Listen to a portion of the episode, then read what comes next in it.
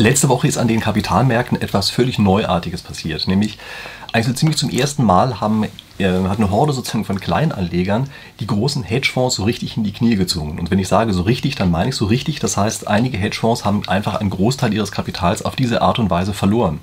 Und sie reagieren jetzt auf eine sehr eigenartige Art und Weise, nämlich sie schreien danach, dass entweder ein unpassendes Gesetz angewendet werden soll oder sogar, dass irgendwelche Gesetzesänderungen sogar neu her müssen, damit eben solchen Unwesen ein Riegel vorgeschoben wird. Und ich habe ein bisschen das Gefühl, dass sehr viele Mainstream-Medien im Augenblick über diesen Sachverhalt einfach falsch berichten oder ihn vielleicht auch nur mit dem falschen Zungenschlag darstellen. Das ist vielleicht die bessere Formulierung dafür, also jedenfalls den Sachverhalt nicht angemessen wiedergeben.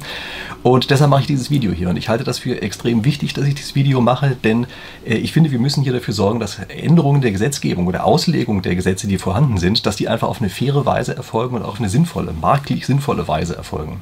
Daher für den Fall, dass Sie Kontakt haben zu Leuten, die hier in den Gesetzgebungsprozess eingebunden sind oder die sich vielleicht überhaupt für solche Sachen interessieren, dann nehmen Sie einfach dieses Video, es gibt darunter immer so einen Teilen-Link und schicken es einfach an die Leute, für die das vielleicht interessant sein könnte.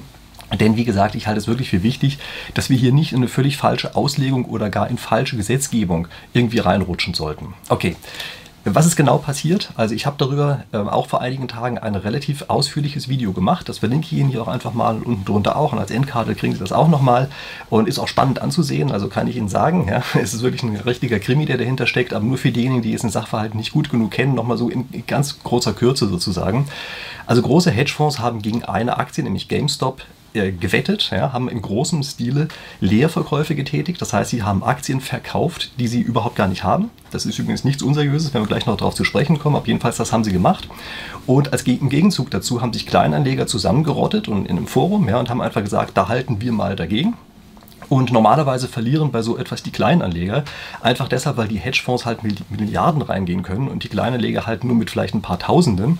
Und deshalb ist relativ klar, was passiert. Ja, bei so einem Kräftemessen ähm, passiert es eben normalerweise so, dass die Kleinanleger verlieren. Aber hier ist es eben nicht so gewesen und zwar deshalb, weil die Hedgefonds oder waren eigentlich mehrere wo beteiligt, aber jedenfalls in der Summe einen strategischen Fehler gemacht haben. Nämlich, sie haben den Fehler gemacht, dass sie insgesamt mehr Aktien leer verkauft haben, als sie sich leicht besorgen konnten. Ich sage das jetzt mal vorsichtig. Ja. Es gibt da unterschiedliche Darstellungen davon. Aber ich sage das einfach erstmal ganz vorsichtig. Und die Folge dieser Aktion ist, dass jetzt also äh, die Hedgefonds mehrere Milliarden Verlust gemacht haben. Also das ist richtig viel Geld. Das ist auch für einen Hedgefonds richtig viel Geld. Ja. Und also Milliarden Verlust zu machen, äh, das ist natürlich schon erstmal erstaunlich. Und normalerweise sind solche Hedgefonds ja nicht besonders gut angesehen. Also die sind eigentlich nicht gerade die beliebtesten Persönlichkeiten auf der Welt. Aber im Augenblick passiert etwas für meine Begriffe extrem Seltsames, nämlich die öffentliche Stimmung kippt ein bisschen in Richtung dieser Hedgefonds. Also es wird so getan, als wären diese Kleinanleger die Bösen. Ja, und ähm, es ist leider auch so, dass äh, wenn man sich das Gesetz genau dazu anguckt zu der ganzen Geschichte, die eine bandenmäßige Marktmanipulation gemacht haben. Ja, ich habe auch da vor ein paar Tagen ein Video rausgebracht, habe ich einen Anwalt dazu interviewt, also können Sie sich auch ansehen, die ganze Geschichte. Aber jedenfalls vom Prinzip her ist das so, dass die öffentliche Stimmung im Augenblick auf erstaunlich negative Weise diesen Kleinanlegern gegenüber ist. Natürlich muss man sagen, es sind auch nicht irgendwelche x-beliebigen Kleinanleger, ja, sondern es sind erstens schon sehr pfiffige Leute, die das machen. Und zum anderen äh, wussten die natürlich auch schon, was sie tun. Also die haben den Hedgefonds schon in eine Falle reinlaufen lassen. Ja.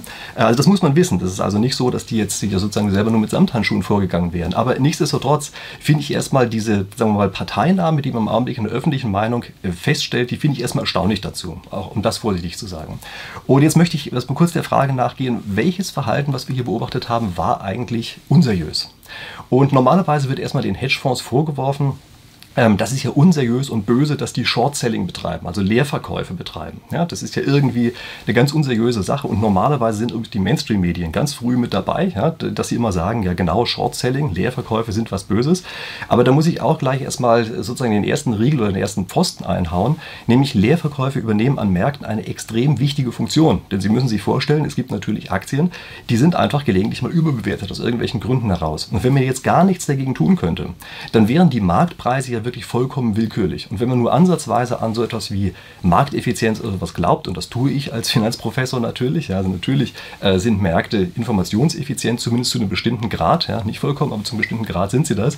Das heißt also, damit sie diese Funktion überhaupt übernehmen können, dass sie Informationen auch verbreiten, äh, deshalb muss es auch die Möglichkeit geben, etwas gegen überbewertete Aktien zu tun, und zwar nicht nur von denen, die sie halten. Ist klar, wenn sie eine Aktie halten und die ist überbewertet, dann sagen sie sich, naja, muss ich ja jetzt nicht unbedingt verkaufen und reden sich vielleicht auch ein, es wäre eine richtige richtige Bewertung, aber jemand anders eine Analyse dagegen macht, dann muss er eben eine Möglichkeit haben, etwas dagegen zu tun. Und das geht eben durch Short-Positionen, also durch Leerverkäufe. Ja? Das heißt, er leiht sich von irgendwem eine Aktie er verkauft die am Markt und wenn dann die Kurse insgesamt runtergefallen sind, also er Recht hat, äh, damit Recht behält, dann macht er damit einen Reibach, weil er eben die Aktien, ähm, naja, sich billiger eindecken kann, als er sie eben am Anfang verkauft hat. Ja, also deshalb sind erstmal Short-Positionen eine extrem wichtige Sache auf solchen Märkten. Der Knackpunkt ist hier ein ganz anderer. Der Knackpunkt ist die Konzentration von Marktmacht. Also es ist leider eben so, dass diese Short-Positionen normalerweise nicht von irgendwelchen Personen eingegangen werden, sondern dass das normalerweise eben sehr, sehr große Marktteilnehmer sind, die plötzlich dadurch, dass sie eben da sind, ähm, ja, einfach sehr viel aus, ähm, äh, aus, also Auswirkungen haben auf diese Märkte. Und man muss sich klar machen, die klassische Markttheorie ist so aufgebaut, dass dort lauter kleine Marktteilnehmer auf diesen Märkten agieren und die haben alle keinen wirklich nennenswerten Einfluss auf den Marktpreis. Aber das ist natürlich anders, wenn da ein riesiger Hedgefonds mit mehreren Milliarden reingeht. Dann verhält er sich eben so, dass sein Verhalten durchaus einen Preis, äh, also Preisänderungen verursacht. Und damit ist hier eher die Situation, wie wir sie aus der klassischen Monopoltheorie heraus kennen. Ja, da ist es auch so, dass ein großer ganz vielen kleinen gegenübersteht. Und es kommt hier also nicht so sehr darauf an, wie viel Geld tatsächlich äh, vorhanden ist. Also wenn Sie mal die ganzen Kleinanleger zusammennehmen, dann haben die eigentlich genauso viel Geld wie auch so ein großer. Das ist gar nicht die Frage. Sondern die Frage ist, dass der Große hier vollkommen koordiniert auftreten kann und seine Milliarden eben koordiniert einsetzen kann und die Kleinanleger das normalerweise nicht tun können. Und weil das so ist, ist äh, in den letzten Jahren eine mehr oder weniger unfaire Situation auf den Märkten entstanden, weil eben sehr, sehr große Teilnehmer sehr, sehr wohl Einfluss auf die Kurse haben, dagegen die Kleinen keinen Einfluss auf die Kurse haben und damit sind die Kleinen sozusagen ähm, ein Spielball der, der Geschicke. Und was jetzt hier passieren kann, ist, dass insbesondere die sehr großen Marktteilnehmer einzelne Unternehmen auf die Art und Weise komplett in den Ruin treiben können. Das können die einfach deshalb machen, weil sie eben exzessiv immer weiter short gehen, also immer weiter leer verkaufen, auf die Art und Weise den Kurs immer weiter drücken. Und der, wenn er sozusagen bei Null ankommt, dann ist sozusagen die Sache zu Ende. Ja? Und ähm, auf die Art und Weise können die eben tatsächlich durch Short-Selling eine Situation herbeiführen, auf die sie eigentlich vorher erstmal gewettet haben haben, die ist aber nicht neutral, sondern Sie können sie eben selber herbeiführen. Bei den Long-Positionen, also wenn man Aktien kauft, geht das einfach deshalb nicht, weil die Aktienkurse nach oben hin bekanntlicherweise immer beliebig weiter steigen können. Also das heißt, das ist schon eine Besonderheit, die bei dem Short-Selling drin steckt, dass wenn dort einer konzentriert auftritt, koordiniert auftritt, das eine ganz andere Situation ist, als wenn man das auf der Kaufseite macht. Ja, deshalb, ähm, daher kommt diese Situation, dass eben Short-Selling zu solchen merkwürdigen Verwerfungen an den Märkten äh, also führen kann. Und was man auch wissen muss, ist, dass natürlich zwischen den Hedgefonds eine also ich will nicht sagen, eine Absprache besteht, das äh, will ich gar nicht mehr unterstellen, sondern da liegt wahrscheinlich eher etwas vor, was man als Tacit Collusion kennt, also stillschweigende Übereinkunft. Das heißt also, der eine Hedgefonds sieht, dass der andere eine bestimmte Aktie angreift und dann macht der einfach mit, weil er sagt, dann kann man ja bei der Geschichte einfach nur gewinnen, insbesondere wenn wir das zu zweit tun. Und die brauchen sich gar nicht abgesprochen zu haben, sondern die machen das eben stillschweigend, weil sie sehen, dass der andere es macht. Das bleibt natürlich auf solchen Märkten nicht verborgen. Und damit ist eben diese unglaubliche Macht, die entsteht, die einfach wirklich Unternehmen komplett in den Ruin treiben kann, zu einer Situation, zu der das fundamental überhaupt gar nicht gerechtfertigt ist. Einfach nur deshalb, weil eben einzelne Marktteilnehmer, wenige Marktteilnehmer, den Preis auf sehr, sehr starke Weise beeinflussen können. Also das ist erstmal die Situation, die hier ist. Wie geht man mit sowas um? Also das gibt es natürlich häufiger mal auf Märkten. Äh, Sie kennen das beispielsweise beim Arbeitnehmer-Arbeitgeber-Verhältnis. Dort ist es auch normalerweise so oder traditionell eben so gewesen, dass es einen Arbeitgeber gibt, aber sehr viele Arbeitnehmer und damit waren die Arbeitnehmer immer in einer schwachen Position. Und die Lösung, die dafür aufgetreten ist, ist die gleiche, die wir jetzt hier auch haben, nämlich die Arbeitnehmer schließen sich zusammen zu einer Gewerkschaft und dann ist es eben so, dass auf beiden Seiten plötzlich große Blöcke stehen, die einander gegenüberstehen. Und genau das gleiche ist hier auch.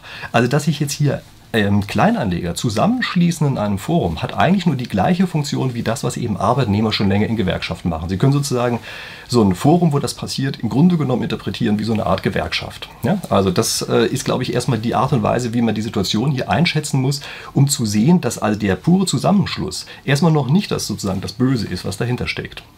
Jetzt muss man natürlich ein bisschen sich angucken, was ist eigentlich Marktmanipulation. Äh, das steht in Gesetzen drin, das weiß ich natürlich nicht auswendig. Es gibt dafür eine EU-Marktmissbrauchsverordnung. Und ähm, da steht zum Beispiel einmal die Sache drin, Sicherung einer marktbeherrschenden Stellung. Ja? Also das, die Sicherung einer marktbeherrschenden Stellung, das ist jetzt etwas, was also eine Marktmanipulation ist. Ja? Und jetzt passiert eigentlich für meine Begriffe was ziemlich Verrücktes, nämlich Sie haben zum Beispiel die Situation, mehrere Personen gründen jetzt einen Hedgefonds. Das ist die übliche Praxis.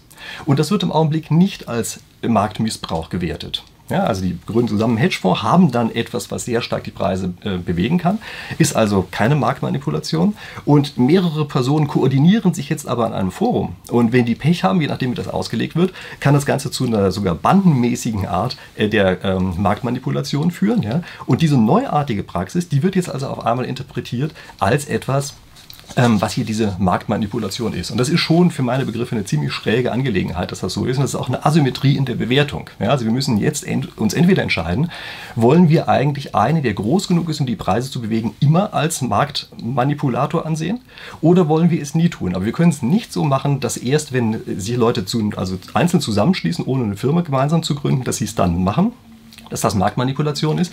Gründen Sie dagegen gemeinsam einen Hedgefonds, dann wäre es das nicht. Also das ist klar, das wäre eine Asymmetrie, die so nicht funktioniert. Das heißt, da müssen wir uns schon entscheiden, in welcher Weise wir das Ganze auslegen. Also immer oder nie. Ja, übrigens könnte man das Gesetz auch, für, also zumindest wenn ich den Wortlaut richtig verstehe, im Augenblick auch schon so auslegen, dass das, was die Hedgefonds dort machen, eine Marktmanipulation ist. Okay, ähm, wie kommt sowas eigentlich? Das kommt natürlich daher, dass der, der Wortlaut dieses Gesetzes zu einer Zeit entstanden ist, zu der es dieses Phänomen, was wir jetzt sehen, noch überhaupt gar nicht gab. Also das war eigentlich mehr gedacht für solche Sachen, dass irgendwer im Fernsehen auftritt, eine Aktie empfiehlt, die aber vorher schon gekauft hat, dann schnell rausgeht und den anderen das Ding sozusagen auf die Art und Weise überteuert andreht.